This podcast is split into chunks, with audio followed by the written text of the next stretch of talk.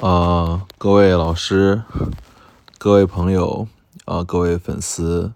各位支持，嗯，春天堂走过一百三十期的朋友们，大家晚上好。然后现在是十一月十三号的，啊，晚上十一点四十七分。我是春天堂主春天，嗯，我刚刚 加班回来，是因为我们。马上要发行那个街霸对决的手游，所以我刚刚和团队开完会，然后所以回来有点晚了，嗯，然后正好我在等外卖，所以嗯，来录这期节目吧，嗯，这期的节目其实是嗯想录一个主题吧，嗯，这个主题的名字叫做啊同行啊同行，嗯。啊，这期为什么会讲同行这个这个话题呢？是因为其实今天，然后我一个很好的一个啊粉丝吧，或者说我的顾客啊，我的客人，然后他在一个在遇见上呃买了一个著名老师的一个呃冬青釉的嗯兽耳的这个尊，嗯。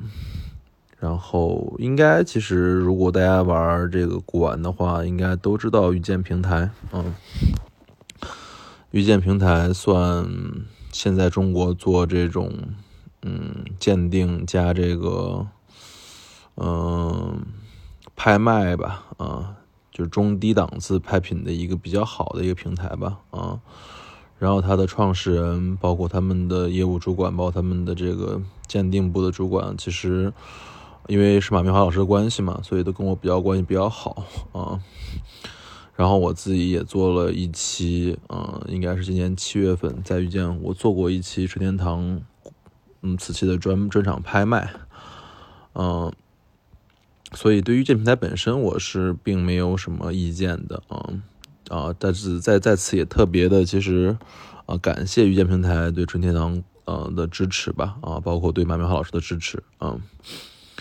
然后，但是今天这个事儿是因为我们客户花了一点四五万，然后在这个遇见的这个推荐的这位著名的老师手上买了一件东西啊，然后买回来之后发我看，然后确实是不太好的，这件事儿也很尴尬。其实因为每次遇到这种。嗯，客户从别人手里买东西，然后让你看的情况下啊，如果一旦是老的还好说啊，你就可以说买的好，啊，买的不错。但是，一旦买的不好，或者说已经花了很多钱买了一件东西，然后你觉得不好的时候，你就很难去跟他直接讲。然后，所以我就说了一句，我说这个底感觉看起来有点奇怪啊。然后我说你花多少钱买？他说一点四五万。我说可以再找别人看看啊，如果不行就可以退掉。啊，这个老师其实算算北京古玩行一个玩的不错的老师吧，啊，玩明末清初青花的啊，还不错的啊，就是其实口碑也还算还行啊，还行。所以今天他卖出这个东西给顾客，然后我又没好意思直说，我说你找人再看看。然后大概过了一个多小时，然后他把另外一个我的同行的截图发给我，啊，等于现在有三个人了，就是老师，某个老师，然后我和另外一个同行，然后那同行也是北京古玩行的一个玩的不错的，玩康熙青花玩的很不错的一个人，嗯，然后他就截了他说的话，就说这东西就是一眼的地方品啊。然后我客顾客就问我说：“说这个他说的话比你还说的，呃，要狠多了。”我说：“主要是我们作为同行，尽量还是不想把话说的这么这么狠，因为这个其实真正做古玩的这个圈里的人是都挺的人数不多吧，啊，所以不想因为别人知道是你说的这个东西不好，然后最后结下什么梁子。”嗯，所以我就说说，其实你可以再找人看看，反正我自己的意见就觉得说，如果你可以退就退啊，尽量还是不要买了，嗯，不要确认。然后结果这个我的客户呢又很机智，他直接找了这个遇见上的这个老师啊，因为他们俩可能应该有某个微信吧，然后就把他想退货的意愿给老师说了一下。然后这个老师其实也很有意思啊，这个老师其实年龄挺大的了，应该有五十多了，嗯，比我大二十岁可能差不多。然后就给他说说，你到底懂不懂管啊？你知道景德镇现在要做一个这样的仿品要花多少钱成本吗？要花一万元成本才能做出这样的仿品。然后我的客户又把这个老师的话微信截图截给了我。我当时其实是目瞪口呆的啊，因为其实，在我们真正做做老货吧，或者说真的想做口碑的人心里面，其实说实话，退货这件事是很简单的啊，七天物流退货，或者说，嗯，把邮付包了就想退回来就行了。然后这老师其实就是不想退嘛，然后就说出了这这段名言，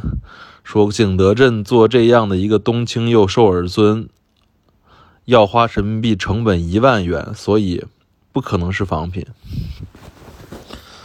这句话确实槽点满满吧？啊，我个人觉得这是我对这个老师的就是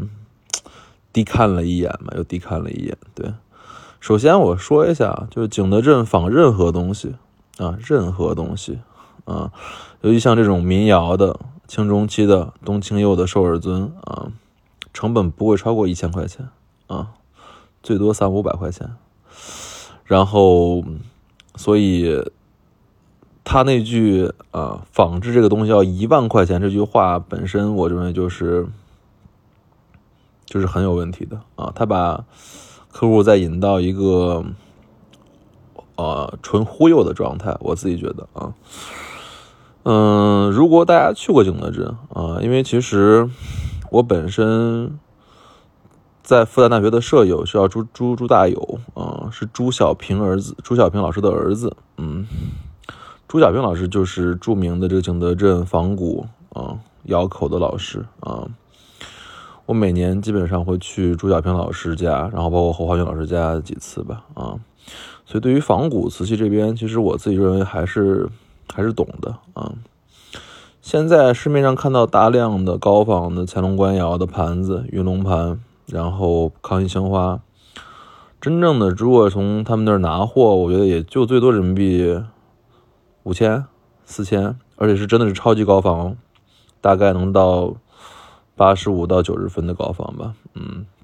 像这种很劣等的这种冬青釉兽耳尊的。市场价我觉得也就不到三百五百啊，所以任何人以后大家买东西的时候，认真跟你说说这东西景德镇不会仿，或者景德镇仿的成本要一万块钱的时候，大家都要心里有个心眼儿。一万块钱的仿品，你知道什么质量吗？我讲个例子吧，就是其实在一七年，我看过香港中文大学开的一个展览，叫做“古往今来景德镇仿古瓷器展览”。里面展示了几个黄窑吧，黄云峰老师做的那种，嗯，应该算比较不错的康熙青花凤尾尊和这个乾隆珐琅彩的东西啊。这种能上古往今来仿古展的产品，如果真的你去购买的话，才人民币两三万块钱，一万块钱如果关系好也能拿走。所以一万块钱的仿品是远远超出你们想象的好啊！这句话我觉得可以很客观的说，嗯嗯，所以我就嗯跟我客户说说，就是说说嗯，以后别人给你讲这种一万块钱仿品的时候，责任没人去仿，因为成本太高的事儿都不要相信啊。嗯，所以今天就把这个事儿，等于说最后他说了半天，最后那位老师还是给他退了嘛，不情不愿的。嗯嗯，今天这个事儿我们再做一个小小的一个总结吧。嗯，其实我的观点就有两点。嗯，首先大家要相信，就是任何的